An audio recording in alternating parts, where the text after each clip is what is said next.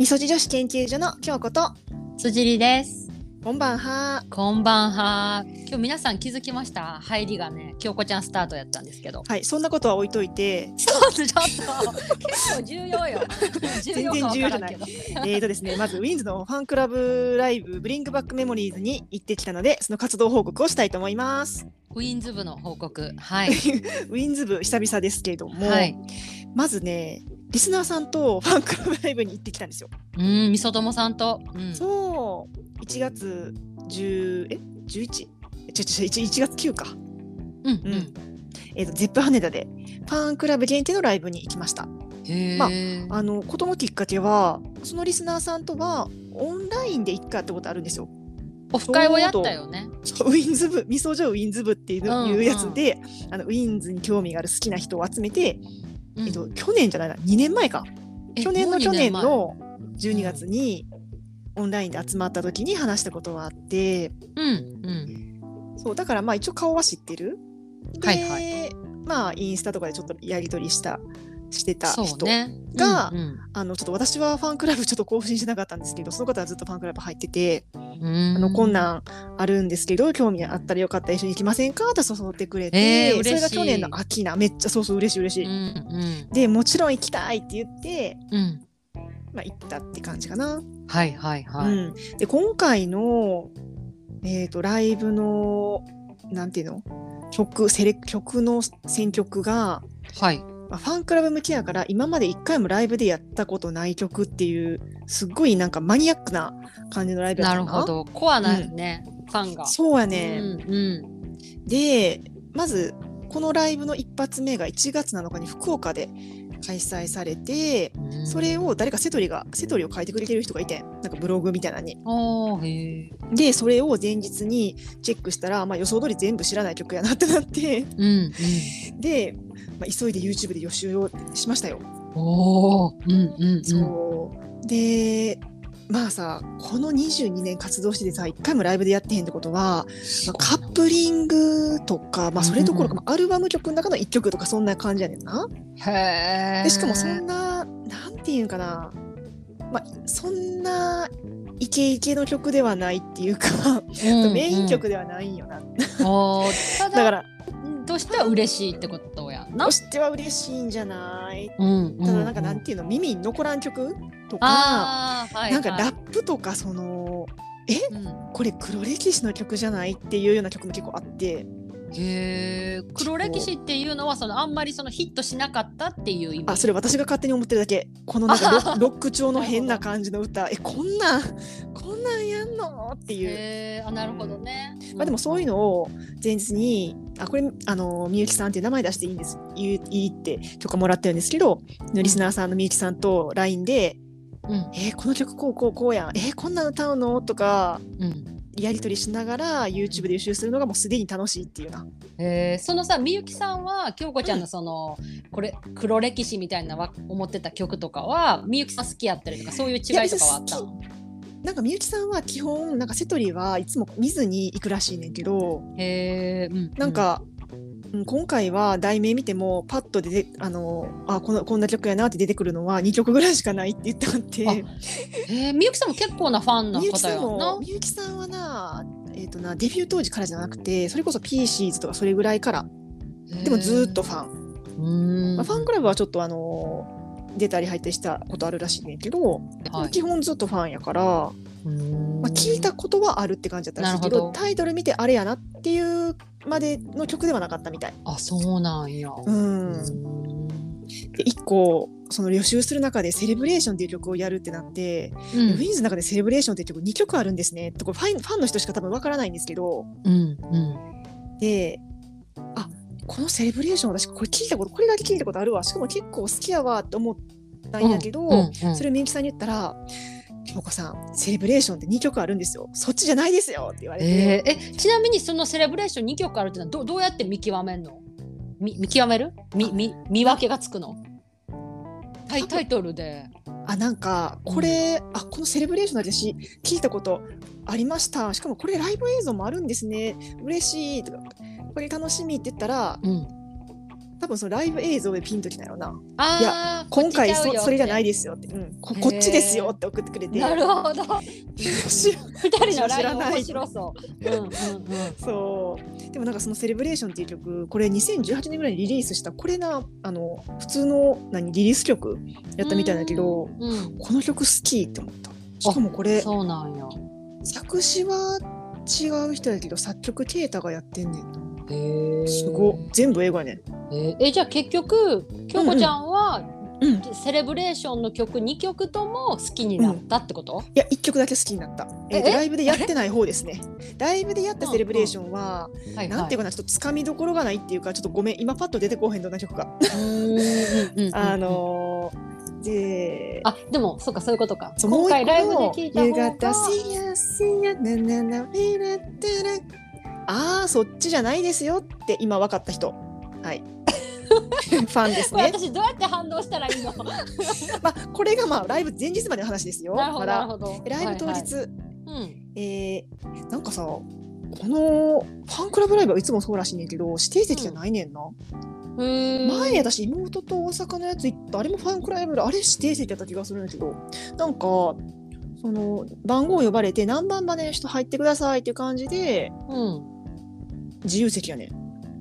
へえだから結構早めに行って並んでみたいな感じだった。あそうなんや、まあ並ぶほどそんなにまあ大きい会場じゃないからその人もいいひんかったんやけどで席はどうやった？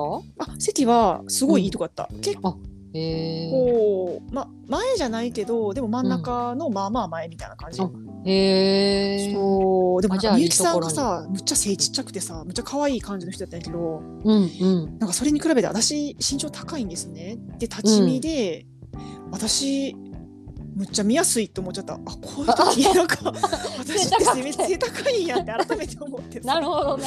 うん。へえそっかそっか。後ろの人ごめんと思って。あうん。あー確かに確かに。あーなんかライブって確かにそういうのあったな。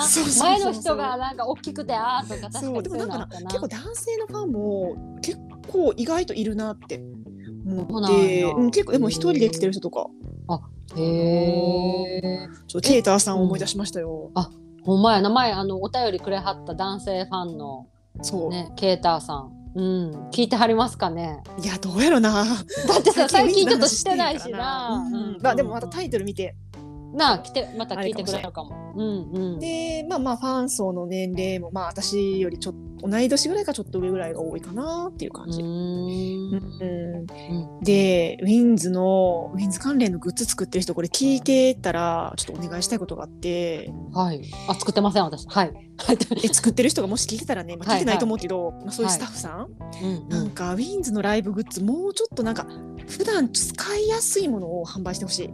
なタオルとかペンライトはもちろん定番やから分かります。うん。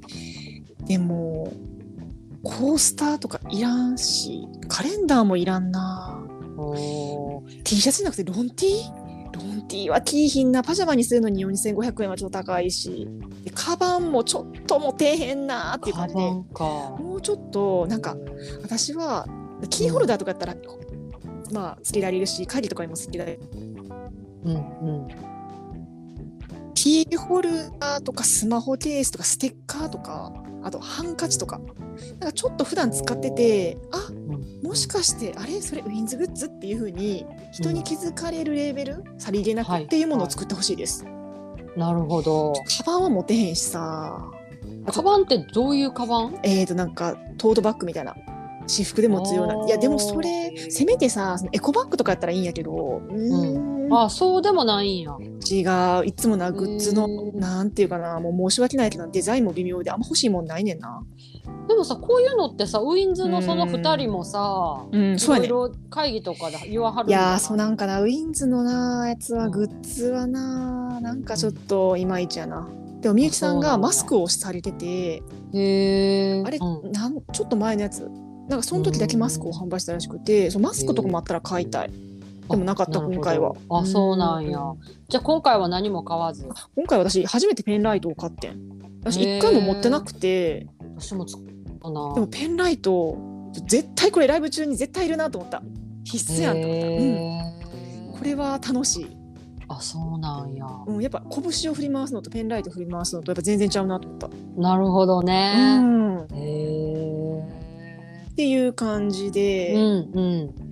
で実際のライブがどんな感じ、まあ、どううんうん。これをこの配信する時はもう多分全部の公演終わってるからもううん。最初に言ってよかったらネタバレしてますって。うん。うん、でなんか今回はあの生バンドが演奏しててそれが私はすごいいいなと思った。うんうんうん。うん、音源じゃなくてあちゃんとバンドやっていう。ただバックダンサーはいなくてっていうかダンスは一個もなくて全部歌やったんね。そうなんそれがちょっとがっかり。やっぱウィンズはダンスも歌も楽しめるっていうのがいいとこかなと思うから。まあでもまあ、うん、ライブで一回もやったことない曲の中から選んで、まあ、今回限りかもしれんからダンスも作らへんよなっていう技って私のために。ことやんな。うん。なるほどね。そう。そっか。えじゃあほんまにそのいわゆるザ・メジャーみたいな曲はなかった、一個もない。うん、あそれもやっぱりファンクラブならでは、なんかてか私ね。予習してんかいかへんかったらほんまにやばかったわ。一個も分からずにああーって感じだった。うんじゃああの瀬戸りを書瀬戸りいてくれた書いてくれた人感謝。人に感謝これ聞いてくれてはるといい。な、届くといいなめちゃめちゃ感謝じゃない。そう。でも予習して大体どの曲もまあ3回から5回ぐらい聴いてったらなんかなんとなく頭に馴染むし、うん。うん。楽しめた。ああこれですね。次これねみたいな、うん、でその変なロック調の曲もうん意外とライブになるといいと思ってさ。またやっぱ生とやっぱりまた違ったりとかするそうそうそうそうって言う。もんね。そうへうーん。まあこれを機にまたちょっと聞いてみようかなみたいな曲もあったりとかもね。あー最近私ウィンズ沼 YouTube がずーっとなんかそのどんどんリコメンドしてくるやんか、だからなんかああそっかそっか。そう。でも最近もなんかセレブレーションばっか聞いてるな。あとなんか、うん。うんヒューマナイザーっていう曲も変な曲だったんやけどなんか頭に残ってる、おえつが山ねみたいなはって思ったけどなんかそれがうんめうんうんっちゃ頭に残って、へえ。なんか耳に残る。なんか変な曲やねんけど耳に残ってしまったっていう。ああでも確かにそういうのってあるよね。なんかずっと耳に残る。まあでもなんか意外とこういう、うん、こういうライブいいなと思った。てかなんならもうちょっと結構人気なカップリング曲だけのライブとかだったら絶対行きたいなって思う。ああなるほどね。アルバム曲じゃなくてカップリングでお願いしたいなって感じ。なるほど。だからなんかうん何々縛りみたいな、やっぱそのコンセプトを決めてそういろいろライブしてくれはるってすごいいいね面白いね。いい、うん。なんやっぱなんかちょっとな、そのシングル曲はちょっと聴きすぎて飽きてきてる感もあるしさ。ああそっかそっか。うん。あとはやっぱライブするってなったらななんかシングル出ましたとか、なんかアルバム出ましただからライブしますみたいなのはそうやアルバムえっ、と今度のうん3月14日にまたアルバムが出ます。ホワイトデーやん。あ、てかウィンズがデビューしたの3月14日14日やからな。そうなんや。そうそうそうえもうじゃあデビュー何周年になるの ?20 さっき。2 3年とかっけ23年なんかこの前22年活動してきてなんちゃらとか言ってたから22 22、3年なんちゃう ごめん。すごいえだってこの前私がファンクラブ入ってたのが20周年オンラインライブの DVD を買うために。じゃあウィンズとしてはもうとっくに成人式過ぎてるってことなんやな。ほんまやな。すごいすごい。まだ成熟期に入ろうとしている。へえもちろんもう DVD 付きで予約しましたよ。そうなんや。へえ、じゃあ楽しみやな。もう言ってる前や3月ってな、楽しみ。なんかやっぱちょっっと先の楽しみがあるっていいよね。とそう。楽しみな予定があるってなんかちょっとワクワクしい日々うーん。まああそうでもない。そうそうそうそうだけどなんか日々にワクワクを与えてくれるほどのその CD が届くっていうのはそこまで楽しみだからライブは楽しみやったけど、う。ん、そう。ごめん、うん、なんかいやでもな、まあ、正直な感想を言うとやっぱり3人のウィンズにも乗ってくれたら本当に言うことないって感じ。あーまあ京子ちゃんはあの両龍一な。龍一さんが好きやったんやろな、そううんうんうん、まあもう無理やなとは思うけどどうしても諦めきれません。誰に龍言さん聞いてますかって言ったらいいのうんでもなんかなよく私 YouTube のコメント見るの結構好きなんやけどうん。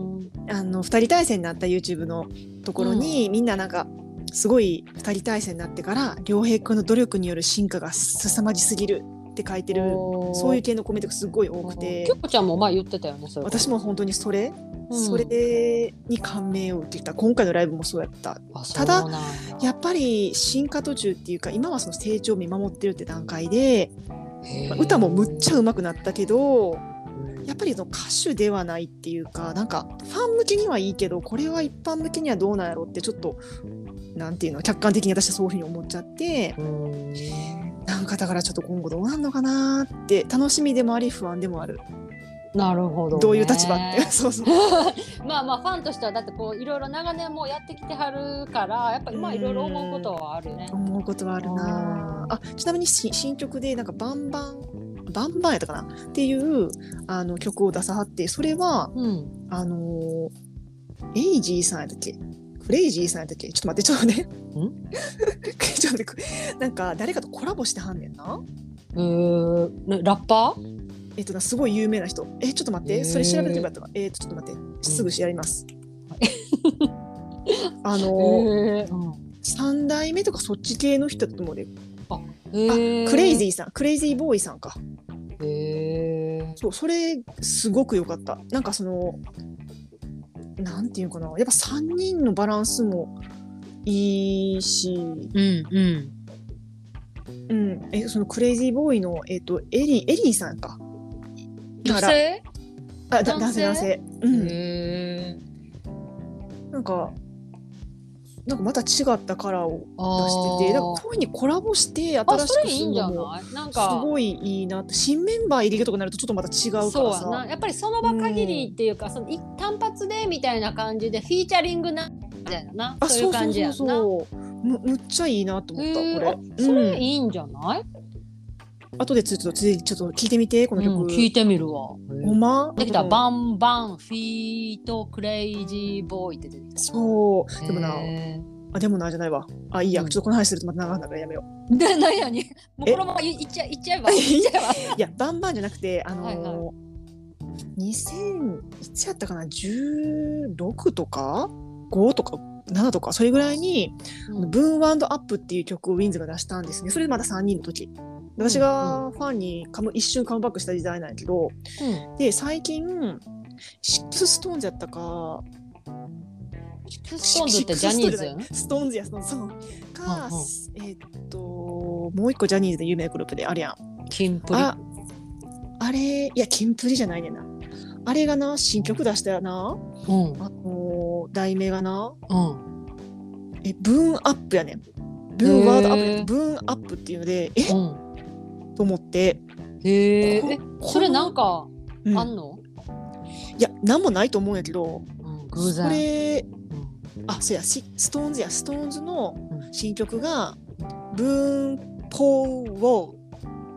文法をどういう意味？どういう意味？ちょっともうわついていけへんねんけど全然。大丈夫？私。ちょっと待って。これさ読み方合ってるわからんブーン POWWOW がポーウォーやと思うんだけど私こののタイトル聞いた時にさあむっちゃウィンズのブーンワンドアップに似てんなと思ったらさうん。その PV とかその演出がサングラスしてなんかちょっとイケイケな感じで、やんちゃな感じの曲やねんな。うんでその FNS のテレビでやってたんやけど新曲披露ですブーンポーワープとか言って出てきたストーンズが、ほんまにサングラスかぶっててそうイケイケな感じでさちょっとえちょっと似てるってこと？似てる？これ絶対ウィンズのブーンワナーからインスピレーション取ってんちゃう？って思っちゃった。へー。えこれ共感する人いません？そういうのはウィンズのその界隈でそういう話なんかざわついてたりとかしてないの？いやざわついてなかった。でも、あのー私のリア友の子に LINE したらうん。なんか確かになんか似てるなみたいな。でツイッターでつぶやいたら、うん。あのーアトピーヤカのツイッターでつぶやいたら一人反応してくれて、私もあれ見た時同じこと思いましたっていう人がいた。じゃあやっぱり みんなえそれみゆきさんにはその話したん？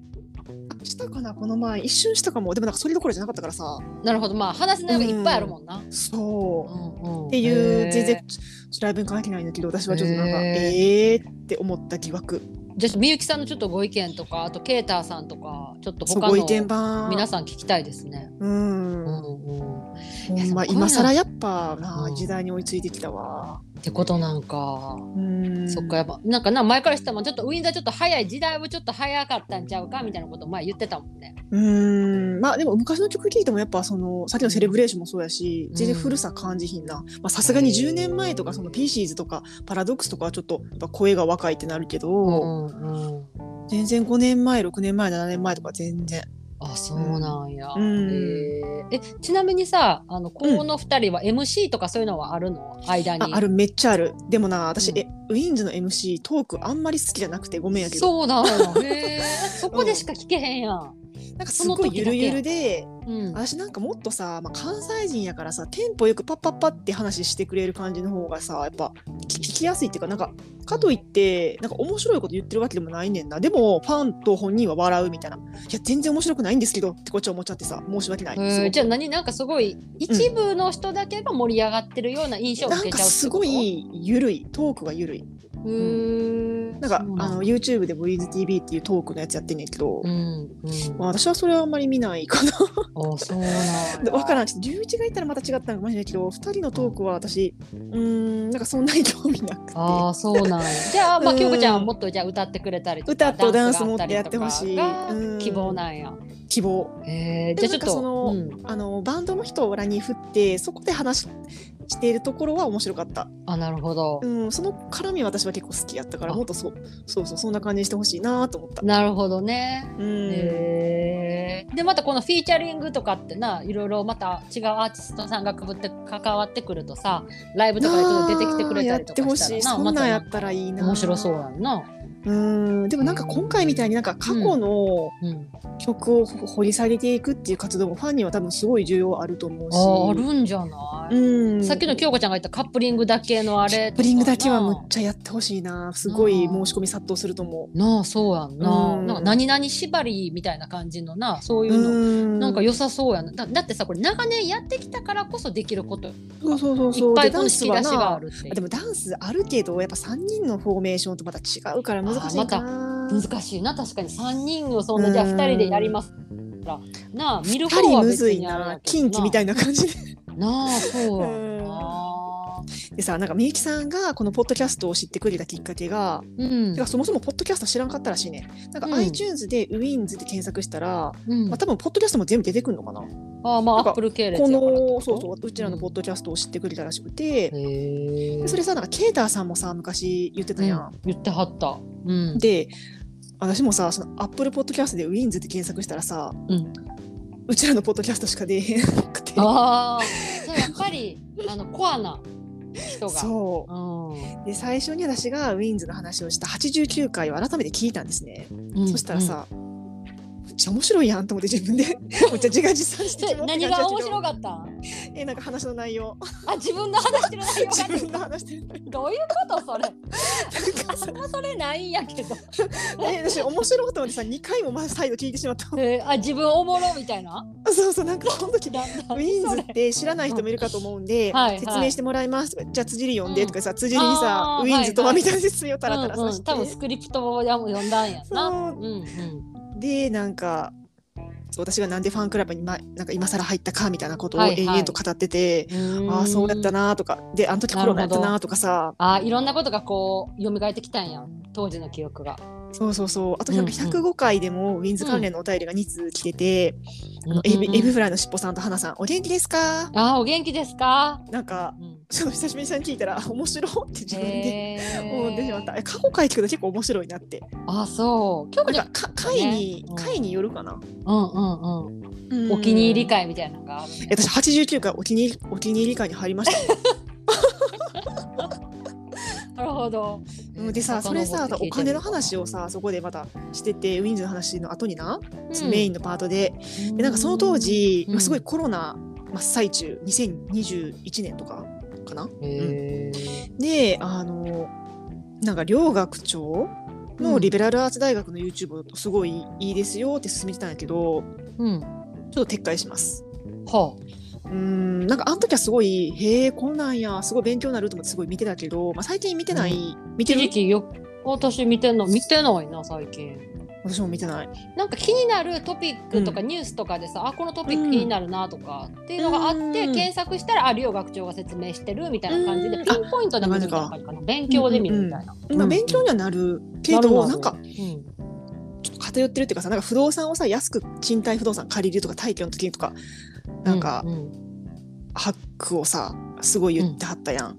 であの人が大阪でそのリベ大不動産を作らはってん実際不動産うん屋さんを。なんか前 LINE で教えてくれたやつやんな。そう。それが不動産界隈ではすごい賛否両賛否っていうかうん。不動産屋に業界にとってはなんかなんやこいつみたいな中抜き業やんやないかいってすごい批判語で、まあ、お客さんにとってはいいんかな。まあ言うたらそのスーモとかアットホームとかそういうところであの気になる物件があれば教えてくださいと。うん。だから広告費とかは払ってへんわけやんかあそこに掲載するのもやっぱ誰かがさ不動産屋さんとかがさ写真撮ってさうん。なああの情報載せてるわけでそういうのは一切やらずにうん。契約だけするみたいな。だからまあ安くできるっていうからくりなんやけど。うん。だからどうなるの？お客さんにとってはいいかもしれんけどうん。でもやっぱリベ大生ってそのなんていうの？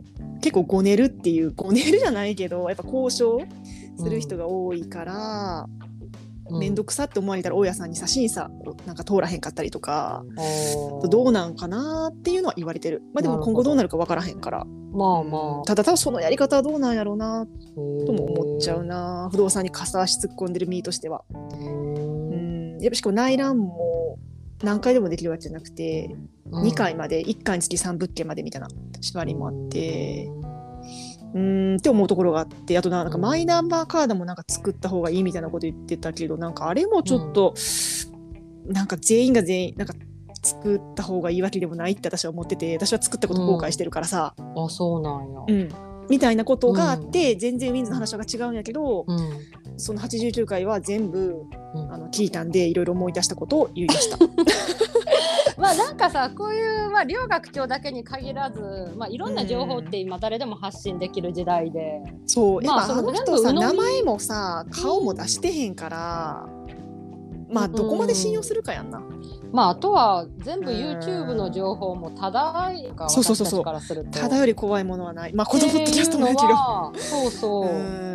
うんっていうのはだからやっぱり、まあ、私もこの話は知らんけど不動産の両学長が何をしてはるのか私は全然知らんから言えへんけど、うん。彼がなんでそういうことを始めたんかなみたいななんかその彼の真意みたいなのはすごく気になるなと思う。だって別にこれで擁護してるとかそういうつもりはないけど、何か物事が、まあ、何かしららこう賛否上がった時って、まあ、きっと何か意図があって思いがあって始めてはるわけやんか。不動産はぼったくりはもっと安くできるって言ってるからそういう不動産が産屋がないなら自分で作っちゃおうっていう感じって私は思ってたけど。うん。そうやからなんかその結局は、うん。まあ何事もそうなんやけど、うんなんかその人の一時情報みたいなものがすごく気になるなと思う何でも。うんこういう問題が起こるとねなんか元は何なんやろうみたいな。いさすがやな筋りは表面的なところではなくやでちゃんと分からんで分からんで。探っていくという、うん、です気になったっていうだけで、うんそうそう。まあ留学長はいいとしてまあだからなんか過去回なんか聞いてるくれてる人もいっぱいいるけど過去回はまあ、今の私たちとは違うということが多々あるってああそうそうそう。んなあ改めて思ったそうやな。まあ特に1回目からだってなずっと私らもいろいろ変化し続けてるし。そうそうそう前もうん。はいはい。まあ留学長はいいとしてさちょっとまたウィンズの話戻るとな もうなんなん？でもさあなたが行ったり来たり行ったり来たり いや何が言いたいかっていうとそのまとめに入ります、はい。今回さみゆきさんとに誘ってもらってファンクラブライブ行ってすっごい楽しい時間を過ごさせてもらって、うん、うなんか、ポッドキャストやっててよかったーっそうやな。て心底思った、ううん、本当に。こんな出会いがあってこんなななんか新しい友達ができるとはびっくりっていう感じ。それこそ初めな、二人で、まあよく言うけど、二人でな、なんか、うん。まあ初めて。うん。で、気づいたら、なんかいろんな景色をみそともさんのおかげで見せてもらったっていうのが。うん、本当になんか思ってもいなかったことよね。そう。で特にさんはね、うん。名古屋の人なんですよ。あちなみになんか名古屋公演も行くらしい。この人は。この人は大阪も行くとか言ってたかななんか。あじゃあほんまに遠あじゃあ遠征できる時は遠征するみたいな感じなんいや東京は初めてって言ってた。あけど東京のライブはな。だ基本なんか名古屋名まあ古屋でもいつもやってくれてるし、うん、そうそうそう、んでなんか大阪はなんか基本なんかいつもお姉ちゃんと言ってるらしいねんな。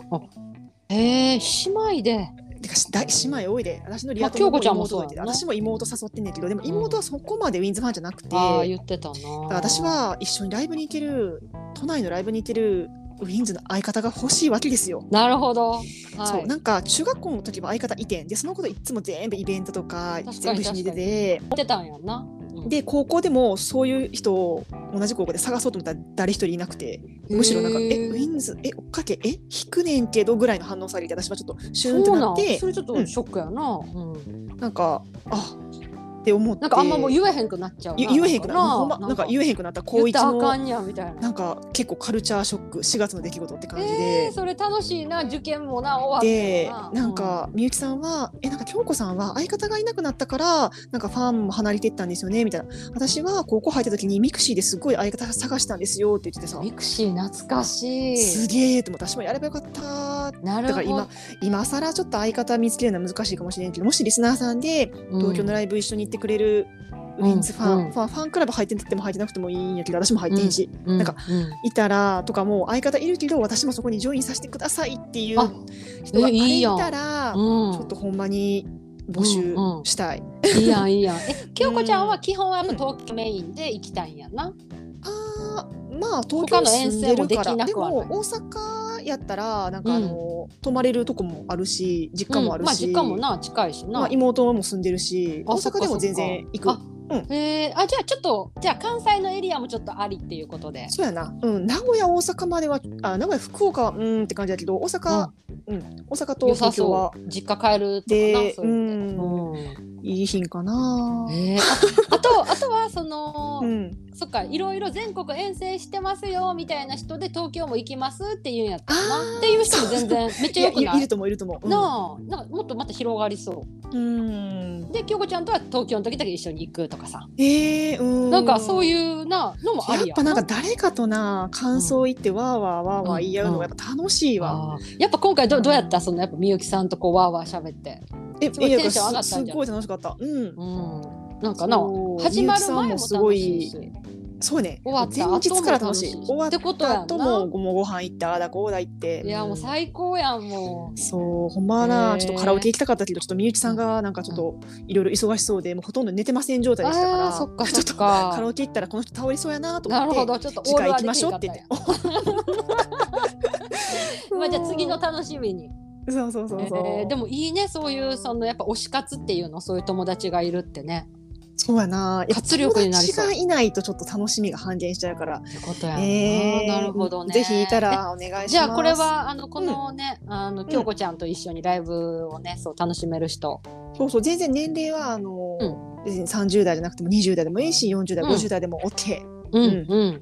です。はい。じゃあまああのあとねそのウィンズファンのお便りもねまたいただいたら、ね、そうそうウィンズファンのお便り、ね。ウィンズエピソード。別に今あの最近じゃなくて昔のエピソードでもいいし。確かに確かに。あとはほらも最もらったら近嬉しい。うん。な聞き始めた人であ京子ちゃんウィンズファンやったんやって初めて知る人もいるかもここ1しれんからさ。年ぐらい言ってへんかもしれんな。そうそうそう。だから初めましての人もいるかもね。うーん。じゃあお気軽にウィンズ部活、あのはい。ジョインしてください。はいお待ちしております。はい。はい。今日30分もしゃべってやばい。待ってこれ。この後さうちらさお便りに参考し参考に紹介する。いやでもな私はあのいいと思う。京子ちゃんがすごく生き生きして楽しそうやったからあの多そ分みそともさんも一緒に笑ってくれはると思う。喜んでくれはるはい、すいません。ちょっと概要欄にあの、興味ない人30分スキップ推奨って書いておくか。あなたの気遣いさすがです。はいじゃあ次はお便り会。お便りに行きます。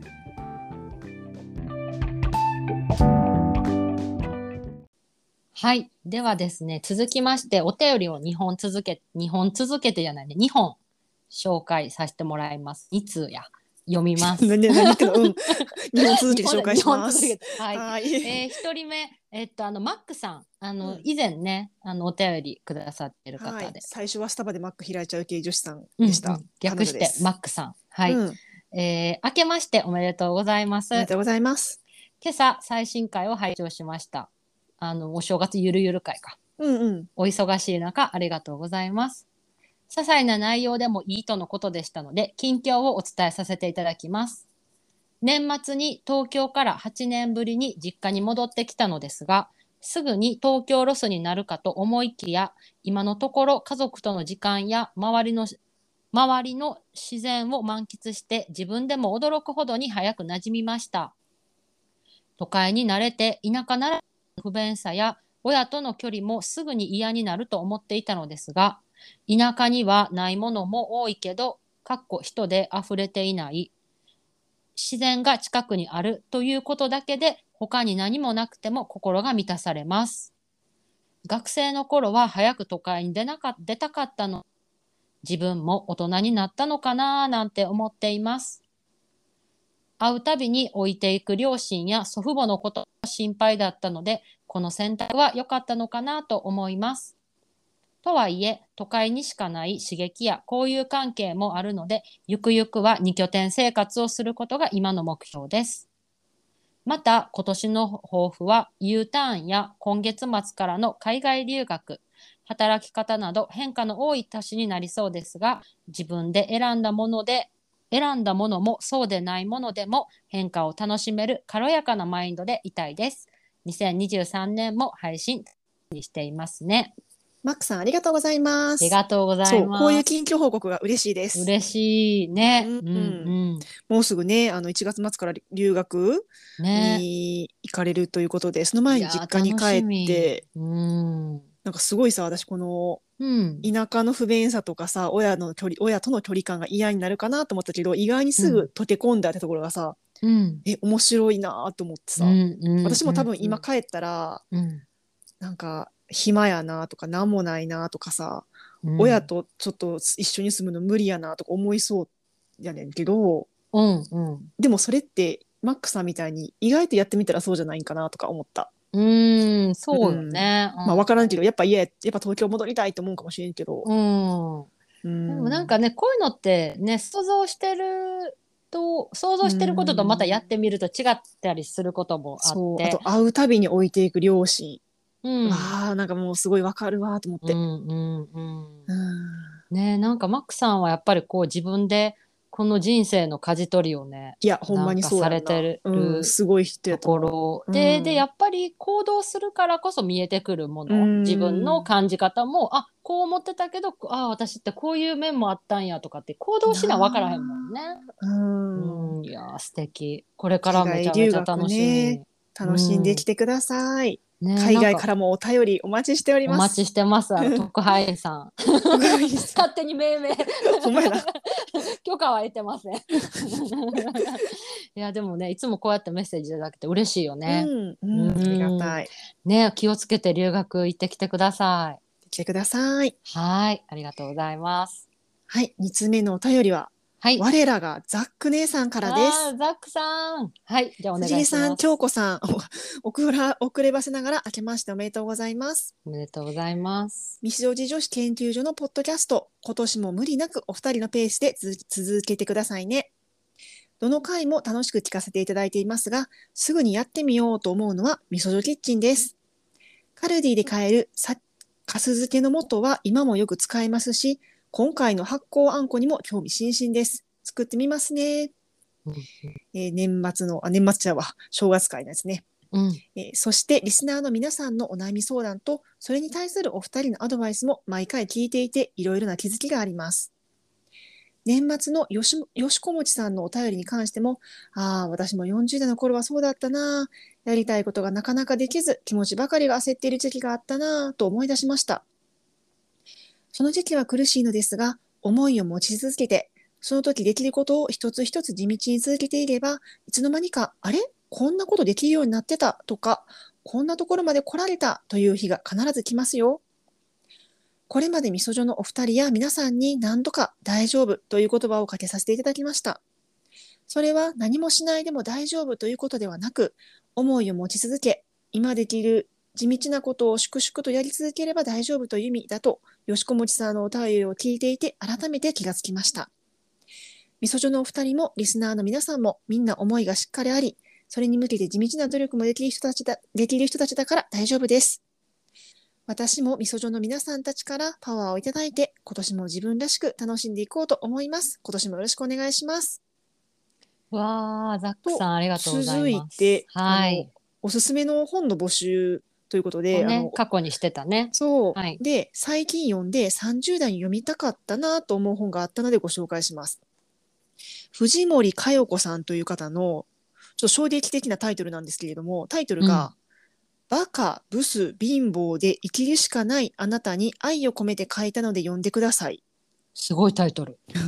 ザックさんもタイトルが衝撃的ですが、中身は知的で的を得た意見ばかりです。読むべき本の紹介もたくさんされているので、ブックガイドにもなります。図書館にあると思うので、興味がある方はぜひ予約してみてくださいね。ということをいただきましたう。んザックさんありがとうございます。えーまずね前半のね、うん。よしこもちさんへのメッセージもね、うん。こもちさん聞いてはりますか？なあ、だからなんかザックさんさ、うん、こんなん言ったら失礼かな、お母さん、お母さん感がすごいんやけど、うん、なんかなんかつ包んでくれてる感っていうかさ、そうなんかあのー目には見えないんやけどハグされてるようなそうそうそうそう大丈夫よみたいなね。あうんあ包容力すごいです。そうそうね。いやーありがとうございます。う。うんきっとねこのメッセージ、ね、私たちももちろんねすごく励まされたりとか、勇気づけられるけど、きっとこのみそともさんもねうん。なんかねあのいろいろな気づきがあるんじゃないかなって思いました。う。うんね、こはい。のお。すすめの本ね。あの予約私たちしたよなんかね図書館。で。バカブス、これなんか関連本みたいなやつがさ、うん、なんか3種類ぐらいあっ合ってんな？そうそそううそう。さっき気づいたよね。ブルー、イエロー、ピンクの表紙のやつがあって、全部バカブス貧乏で始まるんだけど、ちょちょいちょっと違うねんな。ちょっ。と違うって、そうそう。そう。これを愛を、これは愛を込めて書いたあなたへってやつやけど、うんななんかろくでもない近未来を迎え撃つために書いたので読んでください。なんか全部あの衝撃的なタイトル。やつ、そうそうやね。そう。でえ京子ちゃんも私も図書館でね予約したんよね。予約した。あとでもなんか私かちゃんとしたやつ予約したかな。新世界無秩序のやつがなんかピンクの表紙で、うんなんか私、うん表紙ピンクじゃなかったかな。私もそうやね。私も収録のに気づいた、多分ピンクやと思う。違うやつ予約したかも。まあでもまあでもな同じ作者はな同じやしそうそう。まあ、同じシリーズなんかな？なだからあのまたちょっと図書館ちゃんとこれを探してみようかな。うーん。うんうん。あそうや最近読んだ本でさ、まあ、最近の本じゃないんやけど、昔の本でうん。林真理子さんの、うん、あの野心の。ー野心のちえ何だっけ？えーすすめ。野心のすすめ、うん。はいはい。あれも図書館で読んで、うんうんうん。やっと予約したやつが回ってきて、なんか、ううんん面白かった、へえうん。若干最初の頃方はなんか、うん、ちょっとおばさんの説教入ってるなーっていう感じも若干はあったんやけど、でもなんかやっぱり私林真理子さんすごい好きなんですよね昔から。エッセイとか買ってたり。他のも読んでたんや。うんうん。あうん、なんかお母さんも好きで家に結構本があってまあエッセイだけじゃなくて小説もすごいうまいし、うん。まあだから割とその後半とか全体的にスッと入ってきたけど、うん、でもなんかすごい良かった。あ説得力があるって感じで、えー野心のまあすごい有名なしかも昔の本やからあれやけど、うん。うんなんか最近また新しい本も出さはってそれもちょっあとそれはちょっとあの図書館で見たらもう200人待ちとかやったから買おうかなと思って、さすが林真理子さん。林のさ、へーちょっとそれはな、うんうんそうやね、200人待ちにどれどんだけ待たな。んで？確かになんで。忘れてやってくるやつ。そうそう。ちょっと長いな。読みあたいな。成成熟成熟スイッチって本か。そうそうそう。まあこれは買ってもいいかな。うん。私このバカブス貧乏の本もうん3人か4人待ちやったかな。えうえんうん。まあまあそうそうさそれやったらまあまそうあ数ヶ月で来るよそうそう。で、うんまだなんか他の本もいろいろ溜まってたりとかして渋滞が。うんうんね。だから。でもまあこうやってこうおすすめをしてもらえると全部こうあのリストにこう入れていけるから、あリストや図書館の予や約リストな。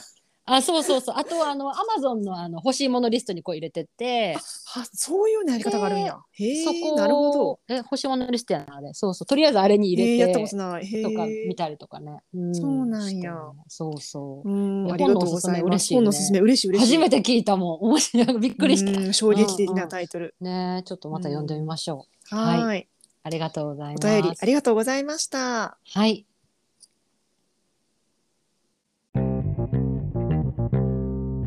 はいではもう一通お便りいただいているので読みます、はい。えー、Google フォームからいただきましたありがとうございます。お名前はひねくれ棒この棒はスティックの棒ですひねくれ棒。なんか癖強いラジオネームですね。って思っちゃった最初に。30代前半の方です、はい。えー清子さん辻里さんこんにちはこんにちは。はじめまして昨年こちらのポッドキャストに出会い楽しく聞かせていただいています関西在住の私にとって関西弁のお二人に親近感が湧き友達と喋っているような感覚になっています。2022年の買ってよかったものの回で辻里さんが靴下の紹介とともに冷え取りというワードが出てたのでとても気になりました。私は冬になれば手や足はキンキンに冷たく毎年霜焼けができるほどの冷え性です。私も自分の冷えと向き合い次の冬こそは霜焼けを作らず心地よく過ごしたいですそこでお二人が行っている温活や冷え取りについてお聞きしたいなと思い緊張しました勇気を出してメッセージを出させていただきました。かっこまだ全部の回を聞けていないので同じような内容の回がありましたらすみません。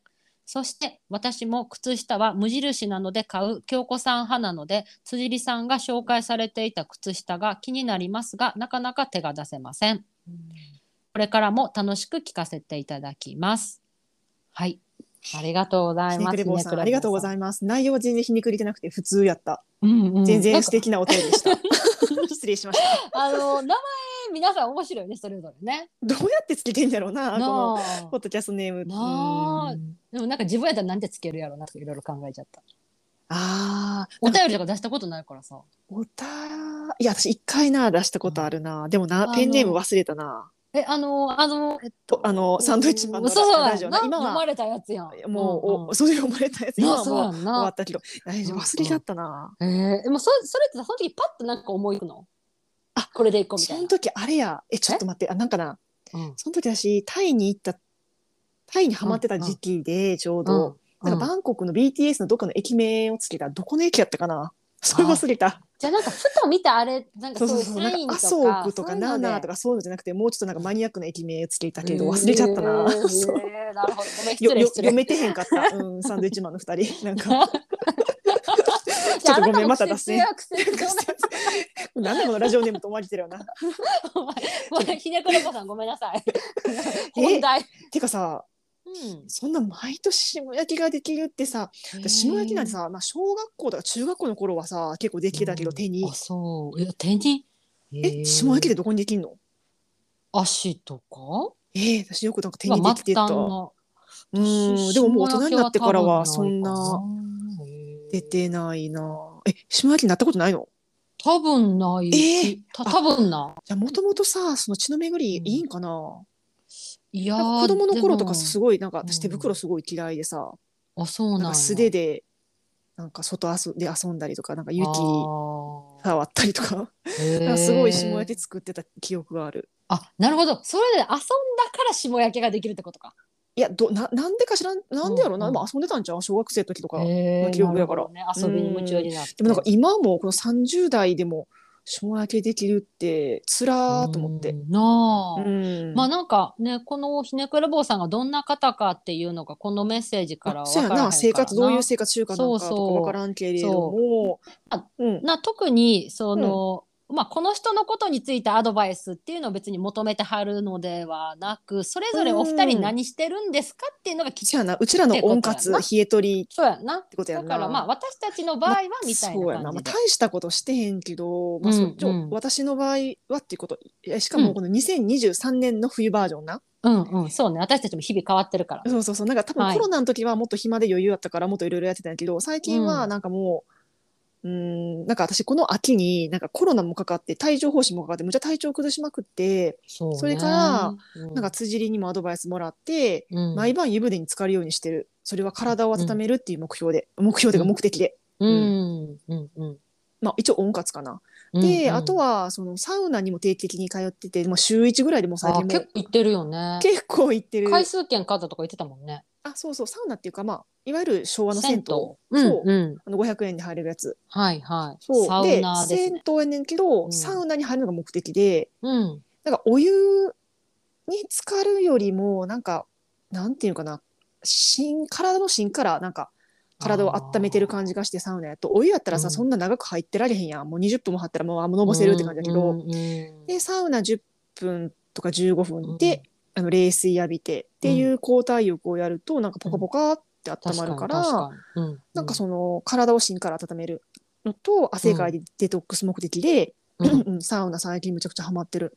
うーん。うん、で、まあ、うん風呂関連でいくと、うん。まあ、家の風呂でもその銭湯行った時でも最後は私冷水で 浴びて締めるようにしてんねん。あなんかそういうの聞くでもまあ正そういうまあ、特にに家のお風呂上がりとかすごい辛いんやけどでもそうすることでなんかなんていうんかな。しっかりと中に なんか温かいのが入ったままになる気がするのと、うんうんうん。あの私の場合はちょっとお風呂上がりになんか体が温まったら痒くなりってたから最後に冷水で締めることでそれがかなりマシになる。そうなんや、っていうのでもうちょっと嫌やけど嫌やなと思いながら水浴びしてる。なあ、うん。えいってなりそうやななそうそうそうう。へ えうんうんううん。ん、なるほど。っていうのがまあ私のお風呂。お風呂。お風呂の関係、うん。うんであと、まあ、辻入りはさすごい靴下うん。いろいろ対策してるって言ったけど、私はなんかもうごめんだけどまだ一個も買ってなくておすすめしたうん。靴下、うん。だからなんならもう何年か前に買った何、うん。スリーコインズとかでいうような売ってるような安いモコモコ靴下を履いてるレベルです。うん。うん。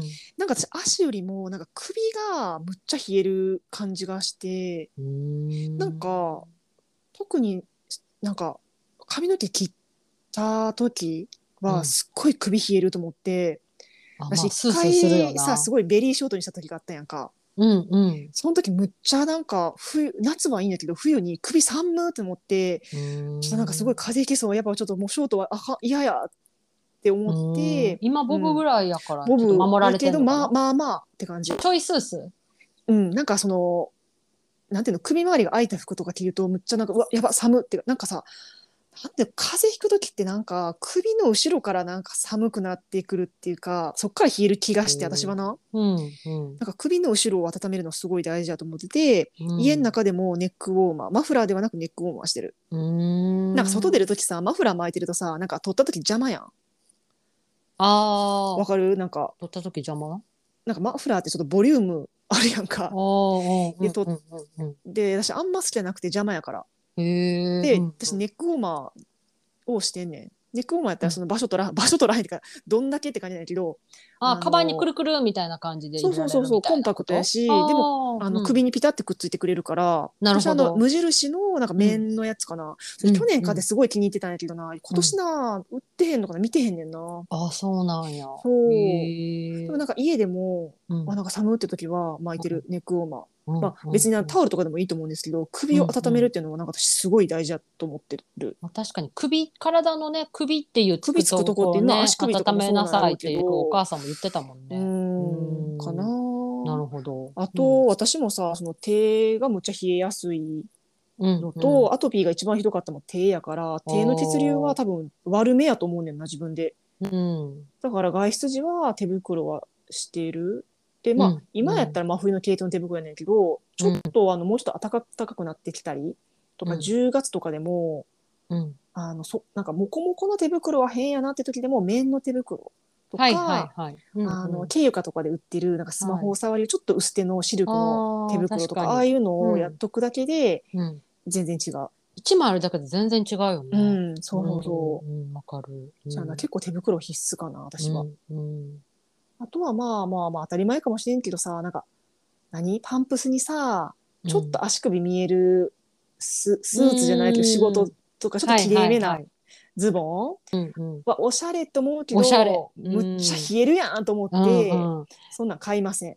もう 温活重視です。おしゃれよりも 機能性重視です。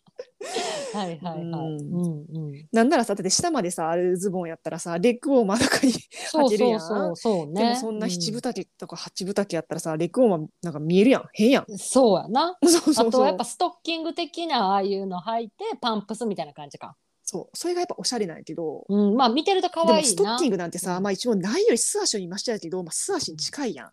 あそういね。やだからなんか、うんうん足元寒いなって最近思いながらうん外回りするときは、まあしゃあないと思って、うんやってるかな。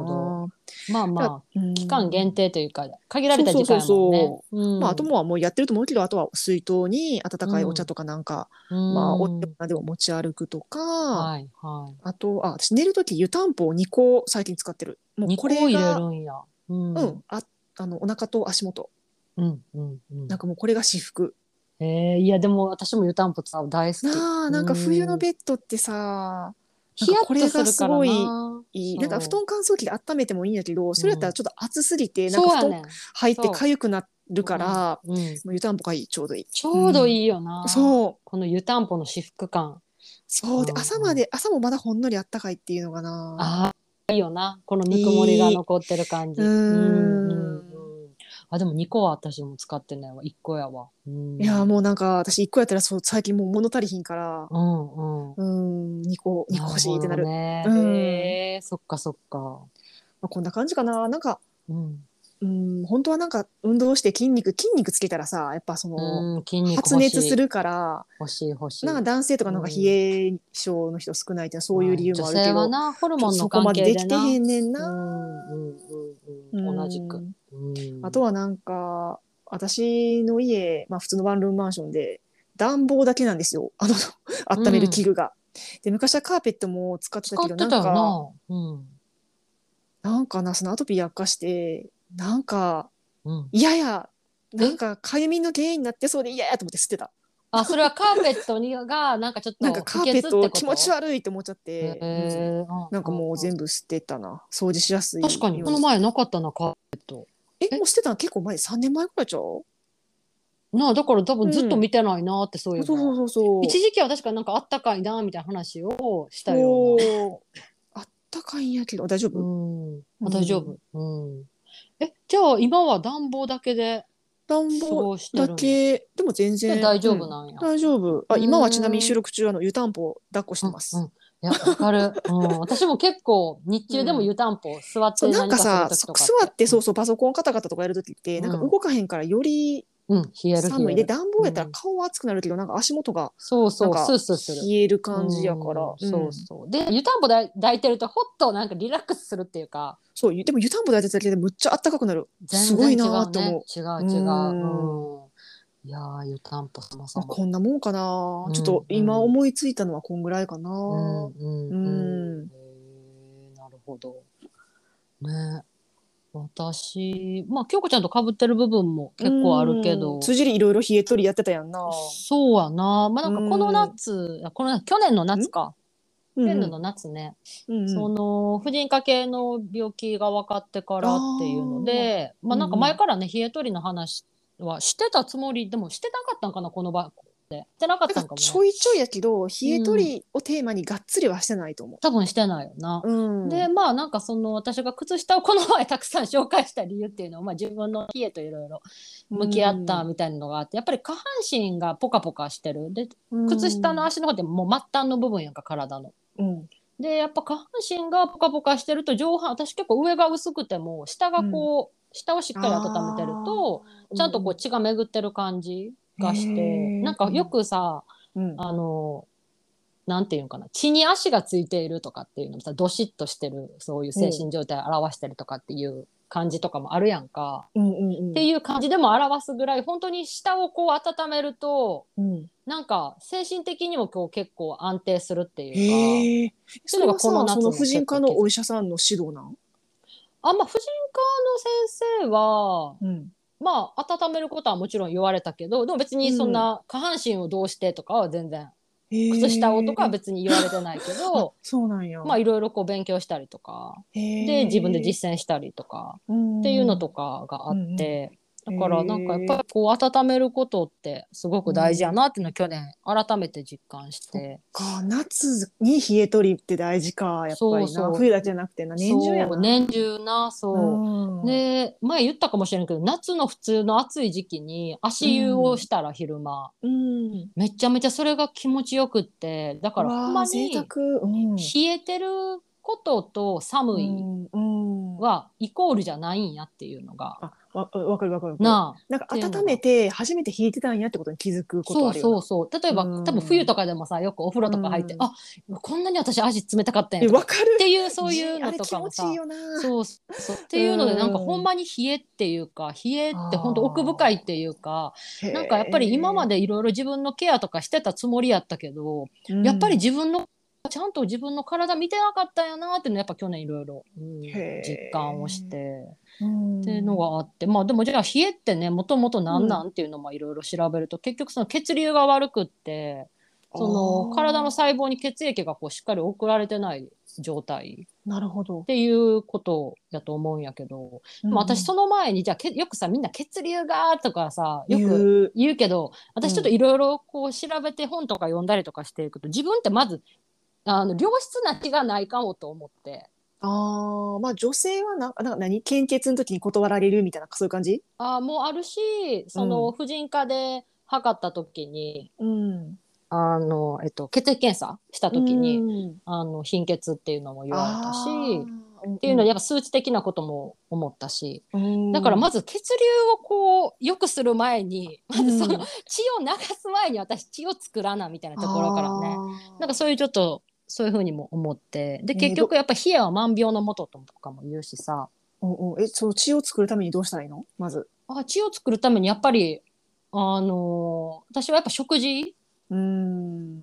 はやっぱりちょっと変えたかな。やっぱり菜食が結構あれやったけど、うん。まあ、動物性タンパク質とかうん。鉄分をやっぱ結構ー意識し大事やな。わた。かるわかる。なんかうんタンパク質減るとちょっとなんていうか体温下がり気味になる、うんうん、そう私なんか過去回聞いてたって話したやん最初のウィンズの、うん。うんそれでなんかあこの当時結構肉食べるの控えてたんやなとかうん気づいて、今はうん全然食べてるんやけど、ううん。うんそうそうそう。そうそうそうでなんかやっぱりそう。まあなんかさ、やっぱりいろいろこう本を読んだりとかすると、うん。植物性タンパク質であの、うん。この健康っていう人もいるから別にそれを否定するつもりは全くなく、まあ、あくまで私の体質の話なんいやけど、やわかるわかる、私はそのやっぱ動物性タンパク質と鉄分をしっかり意識したことで、うん、まず良質なこう血を作る。でその血を作った上でさその血流を良くしていくっていうので、うん。まあ、うん。服はどうするとなるほどか、ね。ステップがあるわけね。そう、んっていうのをちょっと体感としてあるかな。でまあ服あの子ちゃんと一緒やけど私はやっぱ締め付ける服着ないとか靴下とかも。あーなるほど、ね、結局だって血の流れよくしようとしてるのにギュッてした服着てたら着てた。あーじゃあらスキニーとか履きませんってことか。そう。でも私もそういうの好きやからスキニーとか履く時も全然あるし、なんか絶対こういう風にするっていうのはあんまり好きじゃなくって、好好きに履きたい時は履くし、うん、でもそれを毎日は履かないとか体体調がいい時に履くとあかーっていう風な感じでなんかあんまり絶対こうみたいなルールを決めるのが自分であんま好きじゃないから、うん。でしかもそれって体の状天気も毎日さ毎日違うように、自分の体やって毎日違うやんか、うん、特に女性の体って1ヶ月でこうざなサイクルがあるやんか。うん、それと一緒で冷え取りとかこの温活もそうなんやけどその時の自分の状態に合わせて例えば靴下何枚履くとかさ、うん、なんかどういう運動するとか、っっていうのもこう選択していくみたいなので一個一個こう試していって、あ今日はこれで靴下はこれでいいんやとか、うん。履き方とかっていうのを探っていった感じ。うん、だからまあ服はそんな感じで、まあ、締めつ基本は締め付けない。うん。はい。でまあ待ってむっちゃいろうん。いろいろあるやん。そうね、はい。あとは基本的に天然素材のものかな。できるだだけね。うん。あとは運動？はやっぱり、京子ちゃんも言ってたけど筋肉つけたいっていうのは私もあって。なあでも全然できてない。そうで私もこれはうん。めちゃめちゃ自分の課題やなって思ってうる。んでまあピラティスとかね、まあうんヨガとか、あとはもう基本的スクワッにトもいいっていうなスクワッ。トそうやっぱ血がねやっぱうん。太もものとこってすごいねいっぱい太い血管が流れてるからと。あとはあのかかとの上げ下げを立った状態であれふくらは結構ああれ結構しんどくなる。しんどいよな。あれな結構な。うん。いいよな。でもなんかあれするとやっぱポカポカしいへん？昨日ちょうどそれ NHK でやってた。なんかあ血流を流すのに かかと割りへー。20回朝昼晩やるのおすすめですって言ってた。結構初めの方ちょっと筋肉痛みたいな感じで。で私も昨日やって20回結構きついなと思った。ついよな、そうそう。だからなんか洗い物しながらとか 歯磨きしながらとか。ないいよなこれな。いい、うん、そうそう。っていうのとかあとやっぱ私基本ずっと座ってることの方が多いから、うん。1時間に1回は立つように今してて。はいはいはいで。アップルウォッチつけてるからアップルウォッチが「はいもうスタンドの時間です」って今もなったんやけど「へ立ってください」って言わはって「あはい立ちます」って言ってちょっとステッパーをちょっと踏んだりとか、あかかと上げ下げしたりとかっていうので、うんうんうん、あとはやっぱりこの鼠径部周り私やっぱ婦人科系の不調があるとやっぱ下半身のやっぱね血の巡りがっていうのうんで鼠径部をこうちょっとマッサージとか。ここなリンパな詰まるとこやんな。うんうん。っていうのでやったりとかして。でも筋肉つけたいな。んかもうちょっと体のこともうちょっとなんかやりたいなって思いながらも、うん。なかなかできてないかな。うん。あとはまあ食事は、まあ、今日ね京子ちゃんとも言ってたけどそのタンパク質の話とあとは、うん。まあ、体温より低いものは基本的に飲まないようにはしてるかな。あー冷たいなんかそう水とかアイスコーヒーとか。うん、あとはうん常温のあのなんていうの？水？うんも自分の体より低いやんか体温。ああそっか。そうそう蛇口ひねって出る。じゃあレストランとかで水出てくるやつ飲まへん？あ飲むそれは飲む だってそれその時はそれしかないから 確かにけどでちょっとお湯くださいとかめんどくさい客やもんな。でもなんかたまにさすごい好きなレストランとかあってさ、うんあのどこやったかなちょっと思い出せん。え？お白湯を出してくれはったとこがあって。ああまあたまとかあるやんそそういうとこ。健康意識高いってことか自然食品とか。そうそうそう、うん。とかかなそう。で、うん。まあこれもさっきの服の話と一緒で、うん。あの絶対冷たいものは飲みませんっていうことは全くなくまあ夏暑い時はもちろんアイスコーヒーも飲むしなんか中国の人ってさ絶対でも冷たいもの飲まへん気がする。なあ確かにビールとかもそうやんな、ああのえ冷えたビール飲まはらへんって、へえ、うん、なんかうん。中国の人いつもあなんか熱いもの飲んでる気がするな。んかやっぱりなあの特に女性は漢方の。なあ。だからかな。なあ。でもなんかタイはなビールに氷入れて飲む、えー やっぱ暑い国やからかな。まあそこはもうまた暑いからじゃない。うん。そうそう。そうだから私も基本的にはそういうのは飲まないっていうだけで例外も全然あるし飲みたい時は飲むけうん。ど基本的には飲まへんかな。そっうかん。あとはまあハーブティ飲んーとかは。じゃってんな。あーでもまあどうなの？京子ちゃんは別にそこまで私に比べて別別に婦人科系の不調とかも別にないいややん。どうどうなる？まあでも飲ん,、うん、飲んだ後にまあ熱いもの飲もうという意識はある。家ではな。うんうんうんうん。そうそんな感じかな。うん。まああとはハーブティー基本的に飲んでるあそうから温めるハーブティーとかね。温めるハーブティーとはどういうものがあるんでしょうか？まあなんかいろいろあるんやけど私が好きなのはエルダーフラワーとか、カモミールって。なんかこれ私その今度のワークショップもエルダーフラワーがなんで好きかっていうと、うん。リラックス力も高くって。うんあの温める力もこうあってなんかすごいいいなんかなんていうのかいろいろ入ってるから私ハーブティーの好きなとこってやっぱそこなんよね。いろんなこの成分が入ってくれてるおかげでいいとこ取りができるあみたいな。お得感があるってこと？お得感そうそうからそうカモミールとかも、うん。やっぱリラックスすることで副交感神経が優位になる。副あ交感神経が優位にル温めって知らんかった。えっと温めっていうよりかはそのリラックス効果が高いから、リラックスするってことはうん。副交感神経優位になる、ってことは副交感神経優位になって血流が昨日のその NHK のやつでも、うん。まあ私全部見たわけないけど そのそのなんか血流を流すためにみたいなそのかかとの上げ下げと、うん。うん。あとなんかゆっくりご飯を食べることによってなんかあ息をゆっくりす深呼吸することになるからなんかうん。いいですうん。みたいな言って、だからその、うん。ー、おっしゃる通り深呼吸って副交感神うん。経に働きかけるからそうやなって今ちょっとつながった。うんうんうん、うん。そうそうそうっていうのとかあとは、うん。まあ、ルイボスティーとかあとローズマリーとか代謝をこう上げてくれてこう活性化してくれるような成分だから結構いいのとあとは私結構和ハーブも好きで。うん、ごぼうとか黒豆とかよもぎとかね。いい美味しいな。な美味しいよな。ごぼうもハーブティーに入るんや。まあハーブまあ植物のねへえ、うん。一種まあそっかそっか。そうそうお花とかもうん。植物の一種で。結構これ多分和ハーブの方が飲みやすいんじゃない？黒豆茶とかね。うん、普通にスーパーで売ってるよな。そうそう、うん、ちょっと高めやけどな、黒豆ね。ごぼう茶は。うん。なんか美味しいよな。美味しい美味しい飲みやすい。そうそう。うん。あとはさっきの私鉄もちょっと不足してるからまあ,、うん。あのネトルティー飲んだりとか、ネトルティって鉄分ほしそうそう。取れるんや。うんそう。あれネトルティってあの花粉症にやっけ？あいいね。ネトルもいいね。ネトルとかネトルルイなんか一時期飲んでた気がするな。うん。いいと思う、ん。あの体質改善とかね、うん。アトピーのね人とかも飲んだりと？してるんじゃないかな。忘れたわ。あなたあなたいろいろやってるから でもそんなオイルマッサージとか即効性がなかったからネトルやめたいと思うけど。あーまあでもさ何でも薬の代わりじゃないからね 何でそうそうそう。そう。そう。うん。でむっちゃ美味しいわけでもないしな。まあまあ多分ブレ私もブレンドした方が好きかなネトルあはーネトル単体でではまあ別にいいけど、まあまあ。好んで飲むって感じではなかったな。そうネトルとエルダーフラワーとかも美味しいかな。あー。うんうんとか、ね、私今釣りに入れてもらったなこれ、うん。あのハーブティー飲んでんねんあ、え、嬉しい。このカモミールとえエルダーフライってなんかその洋のリラックスブレンドもらったやつ、嬉しい。これ美味しい、うん、あよかった。じゃあ、この時間、夜の時間に結構そうそうもしれない。そう、ありがとうんいや、こちらこそ飲んでくれてありがとう。あとはオイルマッサージで結構血流良くしたりとかね。うあああそうなんやのマジョラムとかローズマリーとか結構入れてう、んそう流れを良くするみたいな感じでいろいろやってるけど、まあまだまだね私もまだ婦人科系の不調がね、まあこれと付き合っていかなあかんから、ん。ある意味冷えはねいろいろ考えていかなあかんなと思いながら試行錯誤してる感じかな。なんかなんかいろいろやってんなまあやっぱりなあやっぱ婦人科系の、うん。まあどの不調も嫌なんやけど、うん。なあやっぱり特に生理があるからさうん。月に1回ねいろいろやっぱ考えちゃうよね。そうやな。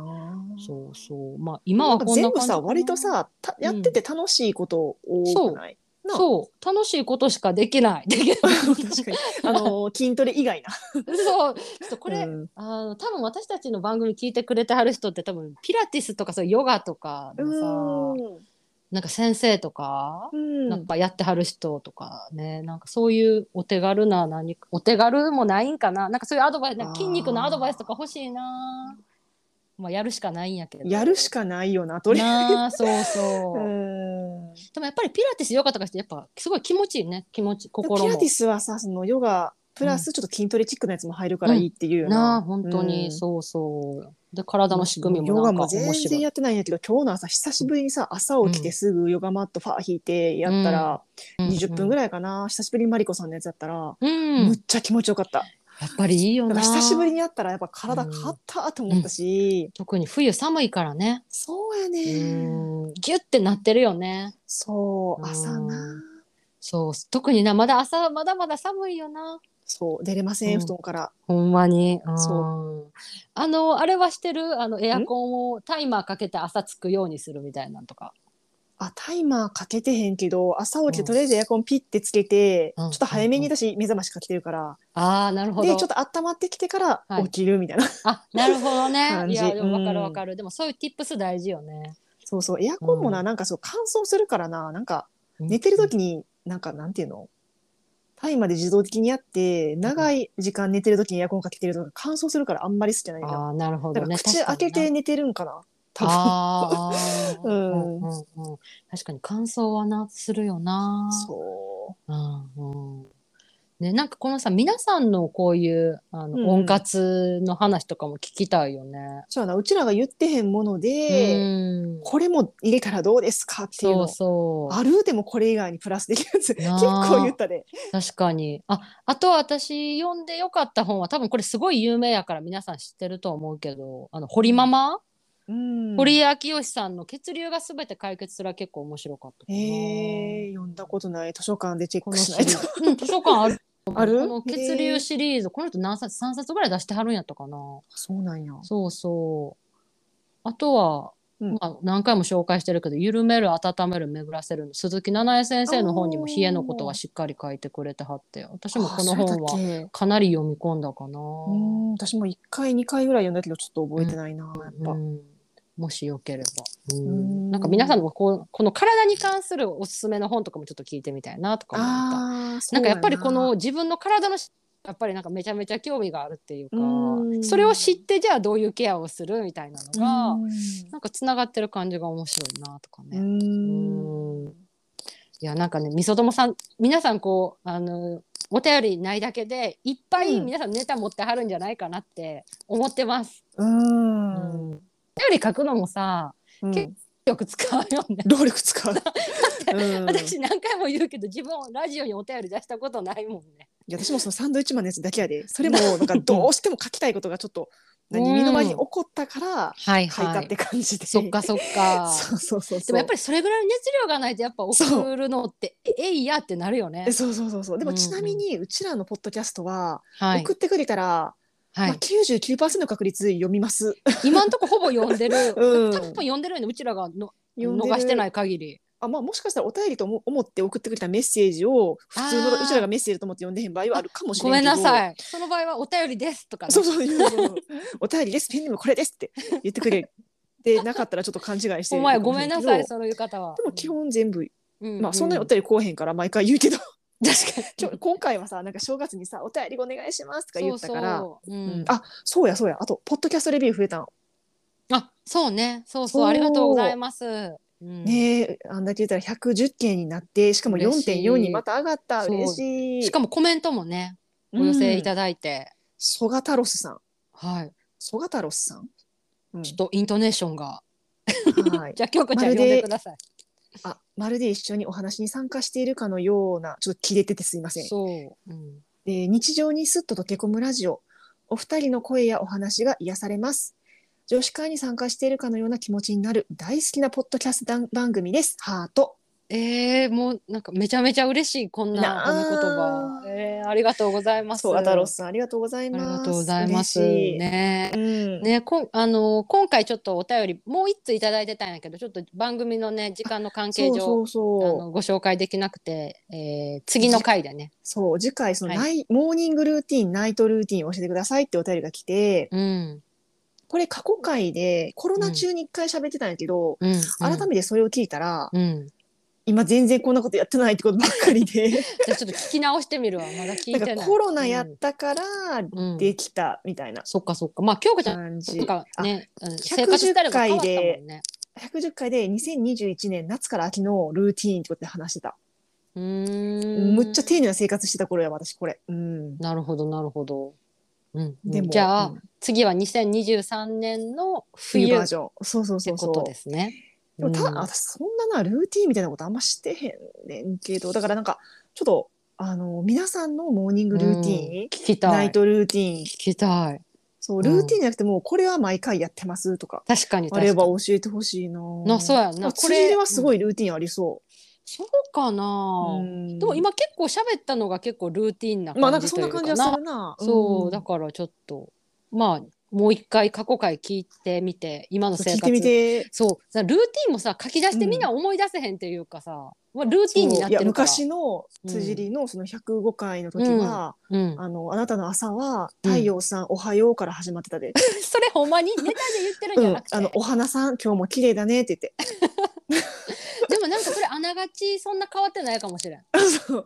いやでもいいことやと思うで、うんうんうんうん。えーでもそんなこと言ってたや。ん恥ずか言っしいてた言ってた なるほど。でもなんかこうやってまたお便りをいただけることでこうまた振り返れるし過去何言ってたかとか、ね、そうそうだからなんかさうんあのーまあ、今回の温活も、うんモーニングナイトルーティンも昔話したらすいませんとか言ってくれはるうん。けど、うん。あの全然話してても今と昔全然違うから、そうそう。私たちも日々変わってるからね。そうそうそう。お便りうんがあいただくことでもう一回話せるから、そうそう。なんかリバイスかけられるからありがたいよね。ねそうありがたいよね。うん。うん。ねなんか今回のひねくれ坊さんもねこうやって考える機会を与えてくださって嬉しかったのと、でもなんかあんまりひねくれ坊さんのねお役に立てて分からんけど、あくまで我々の場合はみたいな感じでね。あ。でもすぐできるやつが結構多いんじゃない、まあま足元を温める首を温める、うんあと、ゆあの締め付ける服はあんま着ないとか。うんうんうん。うん。ちなみにこの前話した靴下買いましたっていう人23人連絡もらいました。えあのひ羊？空飛ぶ羊空飛ぶ羊、えー。そうそう、いやーなんかなっていうので。3000円の靴下か。欲しいな高いな欲しいな高いなっていううん、繰り返して結うん局買ってへんわ。なるほどね。まあなんかね、うん。あのまあ何をね使うかっていうでかのも自分買いました。すごいいいですって？うんうん。へえそうそう。なんかそういうの嬉しいなって思った。嬉しいの。うんうん。でもなんかちょっと話だちょびっとだけ脱線するけど、うん、何にお金使うかも結構やっぱこの数年で変わったなと思った。この靴下の話から。あー。うん。なんかやっぱり自分がお金の話とかもまたしてもいいかもな。お金の話？あ何にお金を使うかとか？昔してたんやなんか節約術とかさそれこそその,、はいあのウィンズの会を初めてた89回の回でははい。なんかどうやってお金を管理してるかとかお便り2あーなるほどね。通いただいて話しててあ,、はいはい。こういう話してたなーって確かに忘れてるってことは全然役立ってへんやないかい 怒られそうすいませんマネーフォワードに、辻りがうんなんかマネーフォワードのアプリを入れてカードと紐付けしてうんうんやってますみたいな、あはいはい。あそやり始めて1話したね。ヶ月ですって話をしてた。確かに確かに、うん、マネーフォワード今もやっうん、うん私もやってる。やなんかうん私もつけてるだけでうん。それを活用できてない。2年前と変わっていない。ね。ねお金もね。そうそう、そうこう、うん、こういう下着この前ブーディーの話とかもしたけど、うん。結構そういうのにお金をかけるようになったかもしれんなっていうのが最近の気づきかな。うん。なんかやっぱ自分の心地よさを追求していくとそっちに行くみたいな。それがなんか日々の買い物や。そう。で日々がそれでなんかちょっと良くなるっていうか、うん。っていうのってすごいなんかいいなみたいな大事やな。それこそ皆さんね何にお金をを使うとかねそういう話とかも、なんかまあおいをちょっといろいろしてきてネタがねいっぱいあるからありがたい。ねありがたいね。ということで、まあ、次来週っていうかえ再来週か。はいまあ、あのモーニングルーティンナイトルーティンを話そうと思ってるので、はい皆様のモーニングルーティンナイトルーティンもぜひお聞かせください。はい、一部だけでもいいしね。あそうそうそうだらだらなんか朝起きてこうしてこれこれこれしてこれしてとかじゃなくて あのこれ入れるといいですがこれだけは絶対やってますとか。確かうんに確かに聞きたい聞きたい。うん、であのえっ、とインスタのストーリーでもちょっとね、募集をしてみようかなってねそうん。そっちの方が答えやすいって人もいるかもしれないので、うん、あれでもやっぱ気軽なんかな。ななのでうん。まあ,、あの二刀流でうん。インスタやってない人もいると思うので、うん、あのいつも通り G メールとか Google フォームでね。はい、お待ちしてます。はい。とい。うことで、ま、ちょっと待って。今日は1時と間、90分コースですか？1。時間半。あそうかな。多分行くかなウィンズで30分も使ってしまったから。いやあの久しぶりのささ活動報ウ告がィンズでなんかなんやねんこれって途中で切って最後まで聞いてる人いっぱいいるかもしれない。なんなんこの番組っつって えでも逆にそのウィンズファンがまた増えるかもしれんから部員の増えてあれほしいな。としてはいいんじゃない？うんこういう回も必要よ絶対。ちなみに立花啓太、今カネボウの CM でうんあの歌歌ってます。僕はバラえ？バラより美しい？へーああ君は変わったのやつあるやん。ああはいはいはいはいはあれを歌ってます。まあ、おそんなにな、テレビでは CM してへんけど、ネットでも聞きますし、すごいな。うん。あれ、はい、ぜひ聞いてみてください。立花啓太金棒種棒で出てくる出てくる。うん。承知しました。うんはい。じゃあ聞いてみます。はい。えっ、と、辻りはそれ聞くのと、あとはあの、はい新曲のバンバンを聞いて、バンバンバン。はい。え、え、バンバンバンやったっけ？あれ ?2 回じゃなかった？私がバンバンバン。それ怒られる。ちょっと私、私もさ、それ CD うん買ってへんしさ、ちょっとあの、最じゃあ近新曲ね YouTube で見て、うんはい新曲、フィーチャリングクレイジえ？ボーイ。ーボーイさん。はい。そう。はーい。じゃあ二曲聞いてみます。はーい。教えて、また感想してください。連絡します。はい。ということで、はいえーロング間にお付き合いいただきまして長くなったありがとうございましあたり。がとうございました。えーまた、えー、と元気で2週間お過ごしくださいと。はい。はい。ではでは失礼いたします。ではではでは。